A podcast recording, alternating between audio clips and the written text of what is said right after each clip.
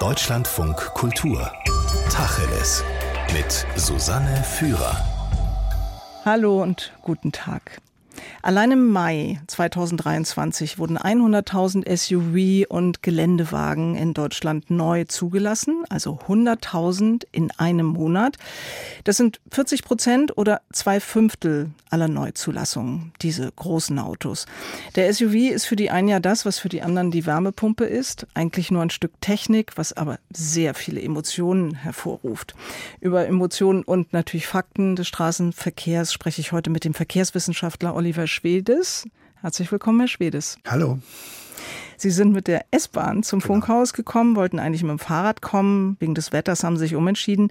Ich habe da so eine Ahnung, dass Ihre Emotionen im Angesicht eines SUV eher negativ sind. Ja, ich versuche mich natürlich als Wissenschaftler von Emotionen äh, so ein bisschen frei zu machen. Äh, ich sage auch mal ganz vorneweg, äh, dass ich äh, durchaus leidenschaftlicher Autofahrer bin, wenn ich denn die Gelegenheit dazu habe. Und äh, ab und zu erlaubt mir mein Vater auch in den Jaguar S-Type zu steigen und über die Autobahn äh, zu brettern. Und ich selbst hatte auch mit 18 Jahren, damals war das noch so vor der Haustür, dann einen der letzten Mexiko-Käfer stehen, den ich gehegt und gepflegt habe. Also so ging mein Leben mal los und ich habe das auch noch nicht ganz lassen können. Aber aber als Verkehrswissenschaftler habe ich dann irgendwann nach dem Studium und mit der intensiven Beschäftigung dann mit dem Thema Verkehr und Mobilität und der Nachhaltigkeitsfrage dann zunehmend äh, erkannt, dass dieses Verkehrsmittel, dieses eine Verkehrsmittel, der private Pkw dann doch der größte Umweltsünder ist. Lassen Sie uns mal kurz beim SUV ausgerechnet bleiben, weil das ist ja etwas, was viele erstaunt. Wir haben ja einen öffentlichen Diskurs über Klimaschutz, über Ressourcenschonung und so weiter. Und es gibt ja so ein Symbol, was dem entgegensteht. Und das ist dieser SUV. Ja, es wird auch ein bisschen aus meiner Sicht nicht ganz korrekt darauf immer fokussiert, weil man ehrlicherweise sagen muss, dass alle Autoklassen über die Bank immer größer geworden sind. Auch der SUV und der Geländewagen gehören dann dazu, zu diesem insgesamt Autowachstum. Und jetzt kann man ja mal überlegen, warum ist der denn so attraktiv? Und das hat zwei Gründe und die sind sehr äh, einsichtig. Das ist der Komfort zum einen äh, und das ist die Sicherheit zum anderen. Also wenn Sie mal in einem SUV gefahren sind, auch diese Gelegenheit hatte ich schon, dann sind, sitzen Sie ja erhöht. Sie fühlen sich in diesem ich will ein bisschen despektierlich sagen, Panzer, aber man hat schon so ein Schutzgefühl, also diese Schutzhülle, die einen da umgibt und diese erhöhte Position, man kann auf die anderen herabgucken, das hat schon etwas, man fühlt sich dann sicherer. Und äh, der ganze Komfort, den heute diese Fahrzeuge mit sich bringen, Sicherheitskomfort, aber eben auch Komfort im weitesten Sinne, der muss ja auch irgendwo untergebracht werden. Und dann werden die Fahrzeuge automatisch immer größer und äh, der SUV ist ein Ergebnis. Na, die Frage ist ja, ob man wirklich auf die anderen Leute herabblickt. Zumindest hat man eine ziemlich gute Übersicht mhm. im Straßenverkehr und gerade in einer relativ alten Gesellschaft wie unserer ist ja auch ein SUV deswegen beliebt, weil der Einstieg so viel leichter ist. Nicht, man muss sich nicht irgendwie in eine Hocke 30 Zentimeter auf dem Boden begeben wie früher. Richtig, mein Vater überlegt sich deswegen vom Jaguar aus einem SUV umzusteigen, um dann besser ein- und aussteigen zu können, weil beim Jaguar sitzt man doch fast auf dem Boden und dann kommt man schlecht wieder raus. Ne? Hm. Ich bin überrascht, ehrlich gesagt, Herr Schwedes, dass Sie jetzt so gelassen und freundlich über die SUVs sprechen, denn die Veröffentlichungen, die ich von Ihnen gelesen habe, die lesen sich doch wesentlich kritischer. Ich hatte eigentlich gedacht, dass ich deutlich machen konnte, dass unter im engeren Sinne wissenschaftlichen Gesichtspunkten und unter dem Gesichtspunkt der politischen, also verkehrspolitischen Ziele, die wir eigentlich verfolgen, Nachhaltigkeitsziele, die wir verfolgen, der SUV absolut kontraproduktiv ist in jeder Hinsicht. Also das ist ein Verkehrsmittel, was in allen drei Nachhaltigkeitsdimensionen, also ökonomisch, ökologisch und sozial nicht nachhaltig ist.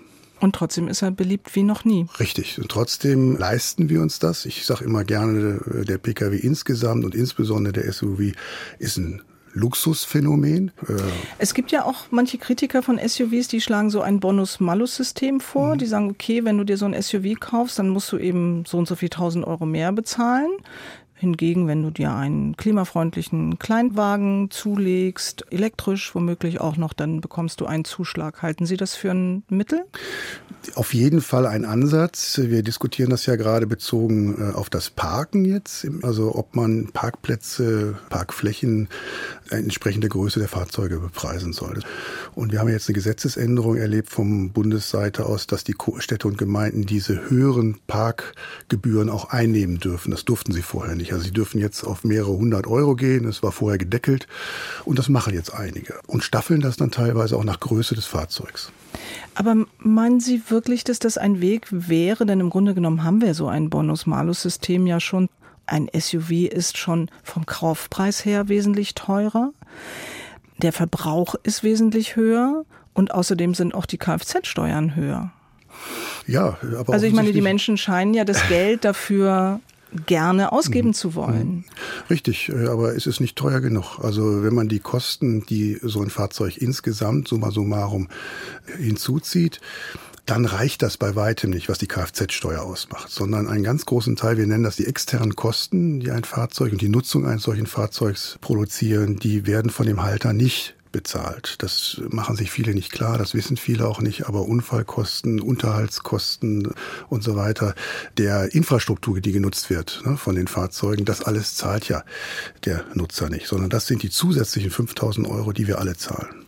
In Städten in denen es sowieso schon relativ wenig Platz gibt für alle Menschen, die da immer zu ultramobil unterwegs sind, gibt es ja immer wieder Probleme aufgrund der SUVs, weil die Einfahrten nicht groß genug sind und vor allen Dingen eben auch, weil die Parkplätze nicht groß genug sind. Deswegen äh, wurde jetzt entschieden, dass höchstwahrscheinlich demnächst die Parkplatzbreite, das ist ja alles bei uns normiert und festgelegt, von 2,50 Meter auf 2,65 Meter steigen muss. Das genau. scheint doch auch sinnvoll, damit der SUV dann nicht mehr, wenn der auf dem einen Parkplatz steht, noch mit einem Reifen auf meinem steht. Ja. ja, das scheint erstmal so zu sein. Wenn die Anforderungen so sind, wie sie sind, das heißt, die Autos werden immer größer, dann müssen auch die Parkplätze automatisch größer werden. Wenn man Stückchen weiterdenkt, bringt das Folgeprobleme mit sich, äh, die wir uns da einhandeln und die konterkarieren andere Ziele, die wir auch verfolgen in den Städten insbesondere. Also Stichwort grüne Infrastruktur, blaue Infrastruktur, das Mikroklima wollen wir in den Griff bekommen. Dazu brauchen wir Flächen. Ganz zu schweigen von den neuen Verkehrsteilnehmerinnen und Verkehrsteilnehmern im Fußgängerbereich oder im Radverkehrsbereich natürlich, die zunehmend einklagen, dass sie einen Teil der Straßenfläche bekommen sollen durch sichere sichere Radverkehrsinfrastruktur, durch breitere Fußwege und dergleichen mehr. Das heißt, wir brauchen ganz viel Fläche, wenn wir diese Ziele mitbedenken. Und auf der anderen Seite wird uns noch mehr Fläche genommen von einem Verkehrsmittel, was jetzt schon über 60 Prozent der Straßenflächen in den Städten beansprucht. Also deutlich mehr als die Nutzerinnen und Nutzer, die oftmals 30, 40 Prozent nur anteilemäßig äh, beteiligt sind. Ich sollte noch präzisieren, dass diese Regelung dann mit den breiteren Parkplätzen nur für Neubauten gilt. Also dass jetzt nicht ab kommendem Jahr alle bestehenden Parkplätze jetzt umgebaut werden. Aber wir haben ja die Zahlen vor Augen. Zwei Fünftel aller neu zugelassenen Pkw sind diese SUV und Geländewagen und die müssen ja irgendwie einen Platz finden. Richtig. Und das ist auch nur eine Scheinberuhigung aus meiner Sicht, dieser Hinweis, dass das nur für neue Stellplätze gilt, weil die alten irgendwann immer erneuert werden müssen und dann werden sie natürlich automatisch neu abmarkiert, also größer abmarkiert. Also wir werden in the long run alle Stellplätze im öffentlichen Straßenraum und natürlich auch in den Parkhäusern, das ist ja fast noch relevanter, weil die Leute da noch stärker eingeengt sind und da kaum aus den Autos rauskommen, werden da größere Stellplätze dann äh, anbieten müssen, äh, wenn das so weitergeht, wie sich das im Moment abzeichnet. Aber die werden dann ja auch entsprechend teurer werden. Die Möglichkeit gibt es dann ja. Die Möglichkeit gibt es dann. Das ist endlich seit neuem. Im Moment sind das noch immer noch relativ bescheidene Beträge, die Sie da mit 300, 400 Euro, 500 maximal, wenn man es vergleicht mit anderen Städten, ne, wie Stockholm oder so, die über 1000 Euro zurechtnehmen, weil so teuer ist ein Stellplatz. Wenn Sie mal versuchen, Ihr Auto privat irgendwo unterzubringen, äh, dann nimmt der Vermieter von solchen Stellplätzen durchaus über 1000 Euro, anderthalb tausend, das ist normal. Sie haben es vorhin schon kurz gesagt, Herr Schwedes, der SUV ist im Grunde genommen nur ein Symbol. Alle Autos sind in den vergangenen Jahrzehnten größer geworden. Ich glaube, die meisten haben das Bild schon mal gesehen, wo ein Original-Mini parkt neben einem Mini von heute. Das erkennt man eigentlich das Auto nicht mehr wieder. nehmen wir einen VW Golf. Ich habe nochmal nachgelesen, das erste Modell, fast 40 Jahre alt, war 3,70 Meter lang. Heute hat der VW Golf eine Länge zwischen 4,30 knapp und 4,64. Also auch das scheint ja eine Entwicklung zu sein, die gar nicht aufzuhalten ist. Die mhm. Autos werden immer größer. Mhm. Der Luxusbedarf wird immer größer. Ja. Ja, da sind wir nochmal bei dem, was sich beim SUV sehr, sehr deutlich zeigt. Äh, aber generell gilt für alle Autoklassen dieser, dieser Komfortwunsch und der Sicherheitsaspekt. Und da sind wir beim Knackpunkt natürlich. Also wenn wir auf dieses Paradigma setzen, was zurzeit gilt, also immer mehr Verkehr über immer größere Distanzen in immer höheren Geschwindigkeiten zu organisieren. Ja. Insbesondere dieser Geschwindigkeitsaspekt hat dann Folgen. Je schneller das Auto ist, desto umfangreicher umfangreicher müssen die Sicherheitsfeatures sein. Ja, dass sie auch mit 100 Stundenkilometern, wenn sie sich dann überschlagen, das noch überleben, da brauchen sie entsprechende Stützen äh, eingebaut. Sie brauchen dann für jeden mittlerweile haben sie ja bei jeder Autoklasse, bei jedem Sitzplatz ein Airbag. Ne, früher war das beim Fahrer, dann beim Beifahrer, jetzt bei jedem. Also wenn Sie das alles berücksichtigen, was da alles drin steckt, was man normalerweise gar nicht sieht, dann ist das aber auch etwas, was Sie brauchen, weil Sie erwarten, dass ich mit diesem Fahrzeug 200 Stundenkilometer mehr fahren kann und ich will dann auch so einen Unfall überleben. Das ist der naja, Anspruch, den eben. wir haben. Und es hat ja auch Erfolg gehabt. In den vergangenen genau. Jahrzehnten ist genau. die Zahl der Verkehrstoten sehr stark zurückgegangen. Richtig, richtig. Richtig. Und die, die Frage wäre, wie hätten wir das anders erreichen können? Und genauso alt wie diese Entwicklung des Aufrüstens der PKWs im weitesten Sinne, gab es immer den Hinweis von Verkehrsplanern und Planern auf der anderen Seite, die gesagt haben, naja, wenn wir Geschwindigkeitsbegrenzungen einführen, dann müssen die Sicherheitsfeatures nicht so umfangreich sein, weil die Folgen eines Unfalls dann nicht so dramatisch sind. Ich weiß nicht, ob nur die Sicherheit entscheidend ist, sondern die Größe, also dieser Wunsch eben auch nach mehr Beinfreiheit, nach mehr Komfort. Also wer mhm. möchte wieder im Trabi sitzen? Ich glaube niemand von uns, ja. Und wenn man sich mal umguckt, alles ist größer geworden. Die Wohnungen sind größer geworden, das Geschirr, die Gläser, die Sofas. Ja, Scheint eine naturgegebene Entwicklung zu sein, ja, die mit dem äh, Reichtum einhergeht. Ja, die stellen wir zunehmend in Frage. Ne? Also weil die Frage ist, geht das endlos so weiter, dieses Wachstum? Ne? Also Wirtschaftswachstum insgesamt ist eng gekoppelt an Verkehrswachstum. Es gibt kein Wirtschaftswachstum ohne Verkehrswachstum. Da gibt es einen engen Zusammenhang. Und wir diskutieren ja gerade sehr intensiv in allen Bereichen, aber ob wir dieses Wachstum so fortsetzen können. Auch im Wohnungsbereich zum Beispiel. Ne? Wird mhm. gerade diskutiert, wir haben Wohnungsmangel und da wohnen also weniger auf sehr großen Flächen. Ob das so weitergeht. Ja. Es kommt ja hinzu, dass die Anzahl der Pkw, vielleicht ist ja gar nicht mal die Größe so entscheidend, das kann ich jetzt nicht einschätzen. Aber eins kann man feststellen, die Anzahl der Pkw wächst in Deutschland jedes Jahr. Wir haben gerade wieder einen historischen Höchststand an zugelassenen Personenkraftwagen in Deutschland. Mhm nämlich zum 1. Januar dieses Jahres 48,8 Millionen, also fast 49 Millionen, das ist wieder ein neuer Rekord. Und ich habe so den Eindruck, seit Jahren gibt es auf der einen Seite die Verkehrswissenschaftler, die mahnen, die Klimawissenschaftler, die noch mehr mahnen hm. und warnen. Mhm. Und alle hoffen auf das Ende des Autobooms, aber das Volk stimmt nicht mit den Füßen, sondern mit den Reifen ab und sagt, ich will aber ein Auto haben, weil ein Auto mhm. einfach unheimlich attraktiv ist. Ja, unter den aktuellen Rahmenbedingungen ist das völlig, vollkommen richtig und auch nachvollziehbar. Also wir machen ja unsere Untersuchungen immer aus einer Nutzerperspektive und wir lassen uns immer von den Leuten erzählen, warum nutzt ihr denn bestimmte Verkehrsmittel oder andere Verkehrsmittel nicht, ne? um auch so ein bisschen Hinweise zu bekommen, was muss ein Verkehrsplaner, was muss eine Verkehrsplanerin machen, um Menschen darin zu unterstützen, in Zukunft nachhaltiger unterwegs zu sein. Das heißt, ich weiß sehr gut, warum Menschen meinen, sie könnten nicht ohne Auto oder warum sie meinen, das Auto müsste immer größer sein. So ein paar Punkte haben wir gerade angesprochen. Komfort ist mit Sicherheit einer und auch dieser Sicherheitsaspekt. Unter den gegebenen Rahmenbedingungen ist es völlig rational. Unter Bedingungen eines unsicheren Verkehrssystems will ich ein möglichst sicheres Fahrzeug haben und je größer das Fahrzeug ist, Stichwort Panzer, desto sicherer fühle ich mich dann. Die Frage ist, ob wir grundsätzlich umdenken müssen an dieser Stelle.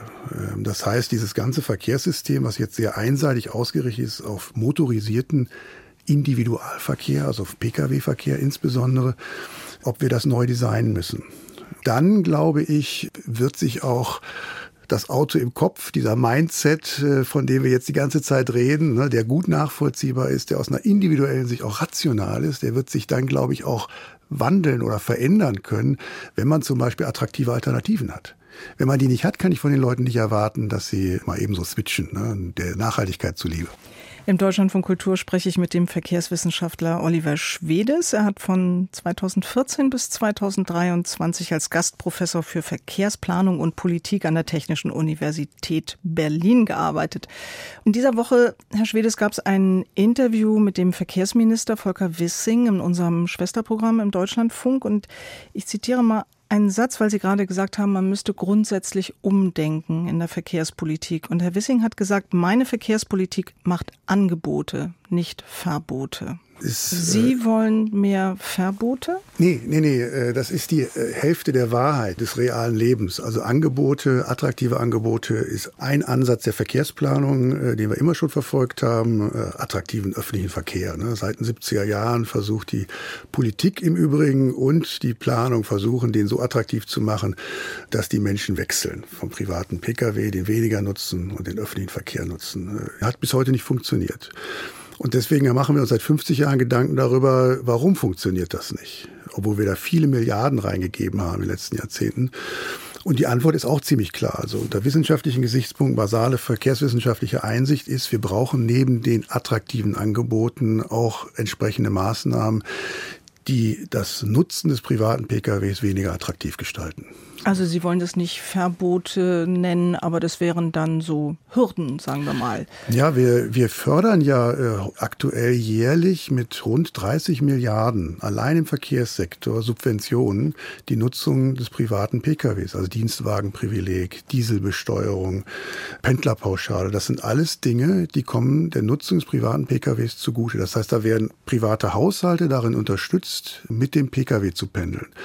Die, wenn wir die mal nehmen würden, diese 30 Milliarden, ich sage immer so ein bisschen flapsig, da könnte ich dann jedes Jahr eine ICE-Schnellstrecke von München nach Berlin bauen. Das hat 10 Milliarden gekostet. Dann nehme ich noch 10 Milliarden für den Radverkehr, 10 Milliarden für den Fußverkehr. Dann hätte ich also in 2030, das ist ja so ein Benchmark, da sollen wir, wollen wir ja die Klimaziele erreichen, dann hätte ich da holländische und Schweizer Verhältnisse in einem wenn man jetzt mal grundsätzlich betrachtet, was ist denn die Aufgabe von Politik? Die eine Rolle könnte man so definieren, die Bürgerinnen und Bürger sagen, ich will Auto fahren. Politik sagt, okay, hier kriegst du Auto, auch noch made in Germany und auch die Straßen dazu. Und der andere, der dann sagen würde, hm, okay, finde ich aber nicht gut, also erschweren wir dir deinen Wunsch und ich bereite dir aber dafür eine Palette von Alternativen vor erste Variante wäre so vielleicht der Ermöglicher, der Dienstleister und die zweite wäre dann doch so ein bisschen mehr der Erzieher.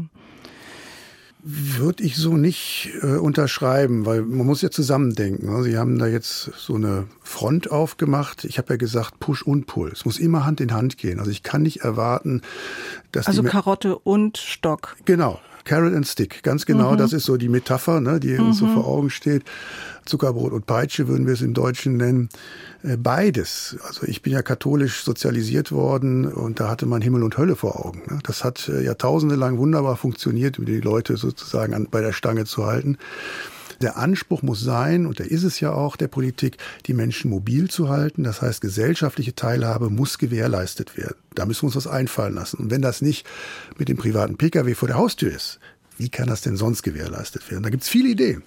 Die Frage ist aber, ob in einer so autoverliebten Gesellschaft wie der deutschen Politiker, die so etwas anstreben, tatsächlich gewählt, geschweige denn wiedergewählt werden würden. Mhm. Also man sehe sich mal äh, jetzt die Beliebtheitsraten von Robert Habeck an. Da könnte man jetzt viel zu sagen, welche Kampagnen da teilweise gefahren werden. Das würde jetzt hier wahrscheinlich zu weit führen. Ich würde auf andere positive Beispiele im internationalen Kontext verweisen. Nehmen wir nur mal Paris oder auch Stockholm. Unsere Politiker, da haben Sie recht, haben noch nicht verstanden, dass man mit einer progressiven Verkehrspolitik Wahlen gewinnen kann. Die meisten äh, für die ist das ein. Igitt. Das ist ja auch eine Annahme von Ihnen, dass man das kann. Nee, in das, Deutschland. Ja, ja, ja, richtig. Also, und ich leite das ab von den vielen Beispielen international, die wir mittlerweile haben, wo viel ambitioniertere Ziele umgesetzt werden und die Bürgermeisterinnen wiedergewählt werden. Hm. Teilweise bei anfänglicher Skepsis, wenn man sich es genau anguckt. Ne? Also Einführung der City Maut in Stockholm ist ein schönes, auch gut beforschtes Beispiel. War durchaus konfrontative Auseinandersetzung vorher Dann hat man es mal ausprobiert und die Stimmung hat sich gewandelt und heute ist die Bevölkerung, die Mehrzahl der Bevölkerung dafür, weil sie die positiven Effekte erlebt hat, ne, hautnah erlebt hat. Also Politik hat es da nicht einfach. Sie muss Möglichkeitsräume eröffnen, um auch Erfahrungsräume zu eröffnen für die Bevölkerung, damit sie sehen, ihnen wird nicht etwas genommen, sondern sie bekommen etwas. Sie ja, aber es wird ihnen schon auch etwas genommen. Und Volker Wissing als Liberaler verweist natürlich auch immer wieder darauf, dass wir in einer freien Gesellschaft leben und der Staat verdammt gut rechtfertigen muss, wenn er die Freiheit seiner Bürgerinnen und Bürger einschränken will. Richtig. Und wenn er und sei es jetzt darum, dass ja. er sagt, das ist die Form von Heizung, die du einzubauen hast, oder dieses Auto sollst du nicht mehr fahren oder sollst möglichst eigentlich gar kein mhm. Auto fahren. Und ich wäre auch sehr froh, wenn Herr Wissing liberal agieren würde und eine liberale Politik machen würde. Die hatte er ja angekündigt am Anfang seiner Legislatur. Nehmen wir das Beispiel flächenhafte Einführung Tempo 30 bei Städten und Gemeinden. Äh, das wollte er möglich machen. Er wollte das nicht einführen per Ordre Mufti, sondern er wollte das Gesetz öffnen und sagen, wenn die Städte und Gemeinden das wollen, die, die das wollen, sollen das machen dürfen. Das macht er aber nicht mehr. Da wehrt er sich jetzt gegen. Mhm. Also liberal macht er noch nicht mal. Wenn er das machen würde, wäre man einen Schritt weiter. Da gebe ich Ihnen völlig recht. Ich als eher als autoritärer Planer, sage ich Ihnen ganz offen, würde noch einen Schritt weiter gehen und äh, flächendeckende Geschwindigkeit 30 einführen per Ordre Mufti. Ja, aber ja, das ist eine Debatte, äh, die müssen wir vielleicht hier nicht ausfechten. Aber aber wo Sie das als autoritärer Planer, wo Sie das jetzt gerade sagen mit Tempo 50 und, und 30, ja, das ist dieses Bündnis der 850 äh, Kommunen, lebenswerte ja. Stadt, die das verlangt haben, dass sie das alleine entscheiden können. Es bewegt sich ja doch etwas. Also aus dem Verkehrsministerium hat es einen Gesetzesvorschlag gegeben, der in dieser Woche auch immerhin von der Bundesregierung, noch nicht vom Parlament, das muss natürlich noch kommen, aber erstmal von der Bundesregierung beschlossen worden ist. Da geht es um eine Reform des Straßenverkehrsgesetzes. Ich versuche das mal kurz zusammenzufassen. Bisher war die oberste Maxime, wenn es darum ging zu entscheiden, Tempo 50, Tempo 30, die Leichtigkeit und die Sicherheit des Verkehrs. Und das wurde bisher eigentlich immer so interpretiert. Es geht darum, dass die Autos möglichst leicht durchkommen. So, und jetzt dürfen die Kommunen noch andere Kriterien in Betracht ziehen, nämlich Schutz der Umwelt, Schutz der Gesundheit und die Unterstützung der städtebaulichen Entwicklung. Damit wird es ja ihnen immerhin leichter gemacht, Tempo 30 Zonen vor Schulen einzurichten, vor Krankenhäusern und so mhm. weiter. Das ist doch ein Schritt in die richtige Richtung, oder? Unbedingt. Allerdings muss man jetzt dazu sagen, dass jetzt ganz stark davon abhängen wird, wie die Straßenverkehrsordnung geändert wird, weil die entscheidet dann am Ende des Tages, was tatsächlich gemacht werden darf. Und da steht zurzeit noch der Paragraph 45 Absatz 9 drin, dass also die Hürde besonders hoch gelegt wird, wenn man irgendetwas anordnen möchte, was den Verkehrsfluss, was die Leichtigkeit des Verkehrs reduziert. Ne? Also wenn man zum Beispiel einen Radweg einführt auf Kosten einer Fahrspur, zum Beispiel, dann stellt sich hier die Frage, Geht das auf Kosten des motorisierten Individualverkehrs? Ist das angemessen? Ist das akzeptabel? Darf die Stadt und Gemeinde das entscheiden? Heute ist das ganz klar, steht es in der Straßenverkehrsordnung nicht im Gesetz, dass sie das nicht dürfen. Ja, und wenn das geändert würde, das ist die Nagelprobe, wenn man so will, da sehe ich nach allen Äußerungen, die mir bekannt sind von Herrn Wissing, im Moment nicht, dass das passieren wird. Aber da müsste man ein Auge drauf haben. Selbst wenn wir jetzt mal annehmen, es würde eine gesellschaftliche Mehrheit geben für eine echte Verkehrswende, also möglichst nicht keine Autos verbieten, aber möglichst weg vom Auto hin zu öffentlichem Nahverkehr, zumindest in den Städten. Also Land und Region ist nochmal eine andere mhm. Frage. Dann wäre diese Aufgabe ja wirklich riesig. In Deutschland ist ja die gesamte Infrastruktur seit Jahrzehnten auf das Auto ausgerichtet, die gesamte Wirtschaft. Also man könnte von einer Pfadabhängigkeit sprechen. Ich glaube, das bekommen Sie auf keinen Fall in Kürze umgestellt. Nein, in Kürze auf gar keinen Fall. Also dazu ist die Situation im doppelten Wort sind zu verfahren. Und zwar äh, seit Jahrzehnten oder aufgrund einer und als Folge einer jahrzehntelangen verfehlten Verkehrspolitik aus Sicht einer nachhaltigen Verkehrsentwicklungspolitik ja, verfahren. Wir haben ja bei der Alternative, bei der Schiene haben wir ja tausende von Kilometern abgebaut. Ne? Die müsste man jetzt erstmal wieder aufbauen, geschweige denn noch mehr äh, zu bauen in den Regionen, in den Städten und Gemeinden, aber vor allem in den Regionen 80, 90 90 Prozent des Verkehrsaufkommens entstehen ja in der Region, gar nicht in den Städten und Gemeinden. Also da ist tatsächlich die große Herausforderung, mehr in der Region, mehr im suburbanen Raum, im ländlichen Raum. Da muss eigentlich viel mehr passieren, dass das dort attraktiver ist, rein zu pendeln äh, mit den öffentlichen Verkehrsmitteln, wie immer die dann auch gestaltet sind. Aber wie gesagt, wenn die gesamte Infrastruktur, die gesamte Wirtschaft, also auch, ne, wir kennen das, das Haus im Grünen und so weiter, das baut ja alles darauf auf, dass die Leute Autos haben und mit dem Auto fahren. Und Deutschlands Wohlstand, das müsste man auch sagen, um sich ehrlich zu machen, baut auch auf der hm. Automobilindustrie auf. Ja, es ist ein nicht zu leugnender Konflikt. Der aktuelle Entwicklungstrend, insbesondere im Verkehrssektor, widerspricht allen politischen Zielen, die an anderer Stelle formuliert werden. Und das muss man erstmal so zur Kenntnis nehmen. Mhm. Und dann muss man sich die Frage stellen, was wollen wir denn? Wollen wir an den Zielen, die wir formuliert haben, einer nachhaltigen Verkehrsentwicklung festhalten? Dann kann der Verkehrsplaner sehr gut sagen, was man dann machen müsste als Verkehrspolitiker. Ich habe im Moment den Eindruck, dass es aufgegeben worden ist. Sie haben mitbekommen, dass die Sektorenziele jetzt aufgegeben worden sind beim Klimagesetz, äh, beim bundesweiten. Das heißt, Wissing hat sich an dieser Stelle durchgesetzt. Und muss also ich sage noch mal kurz, also ja. der Verkehrssektor ist der einzige, der in den vergangenen Jahren seinen CO2-Ausstoß nicht reduziert hat. Im Gegenteil, hat ihn sogar erhöht. Und eigentlich müsste der Verkehrssektor, um diese Klimaziele einzuhalten, in den kommenden sieben Jahren den CO2-Ausstoß, glaube nahezu halbieren. Mhm. Und Herr Wissing hat sich durchgesetzt, hat gesagt, es zählt am Ende, was hinten rauskommt, die Gesamtzahl. Also nehmen wir mal an, das Bauministerium reduziert viel mehr, dann können wir das ausgleichen. Genau. Genau, also er hat das sozusagen abgegeben.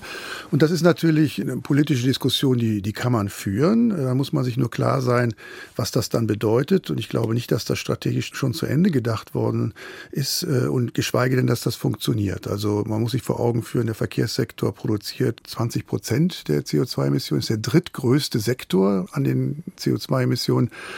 Das müssten ja jetzt andere Sektoren aufnehmen.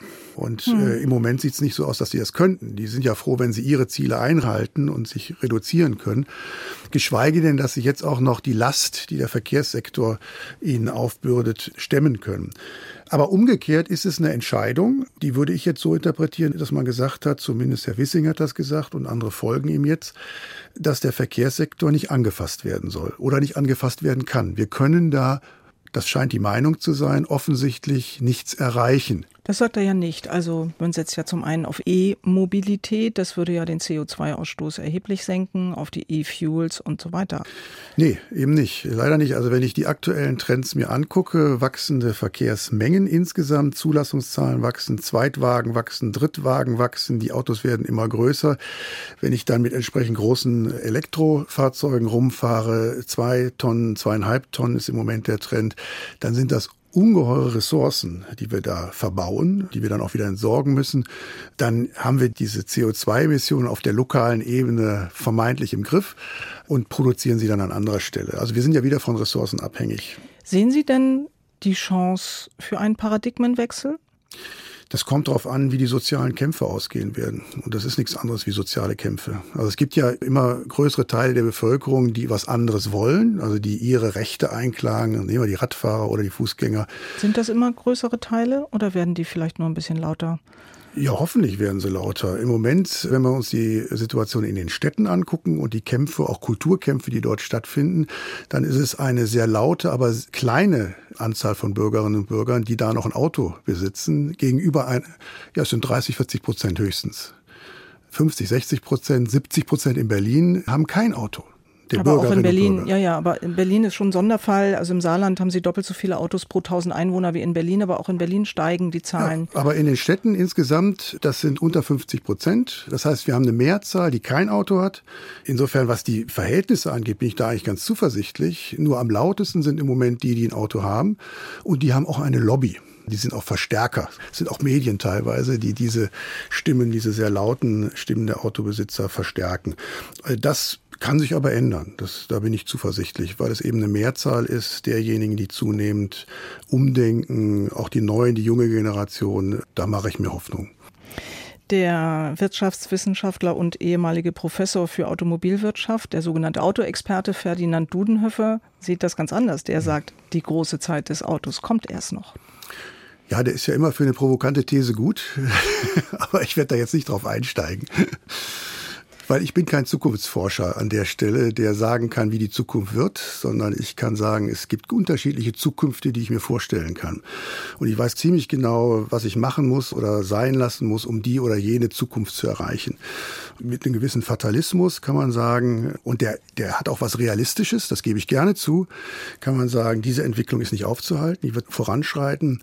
Vielleicht sind wir auf dem Entwicklungspfad, den uns die USA vorgemacht haben. Die sind uns ja immer 10, 20 Jahre voraus. Also die Zahl der PKWs pro 1000 Einwohner liegt bei denen bei 788, habe ich nee. nochmal nachgeguckt. Bei uns sind es 580. Also da haben wir noch mhm. Luft nach oben. Wenn, wenn wir das wollen, können wir das haben. Sagt der Verkehrswissenschaftler Oliver Schwedes. Sie hörten eine Wiederholung vom 24. Juni dieses Jahres.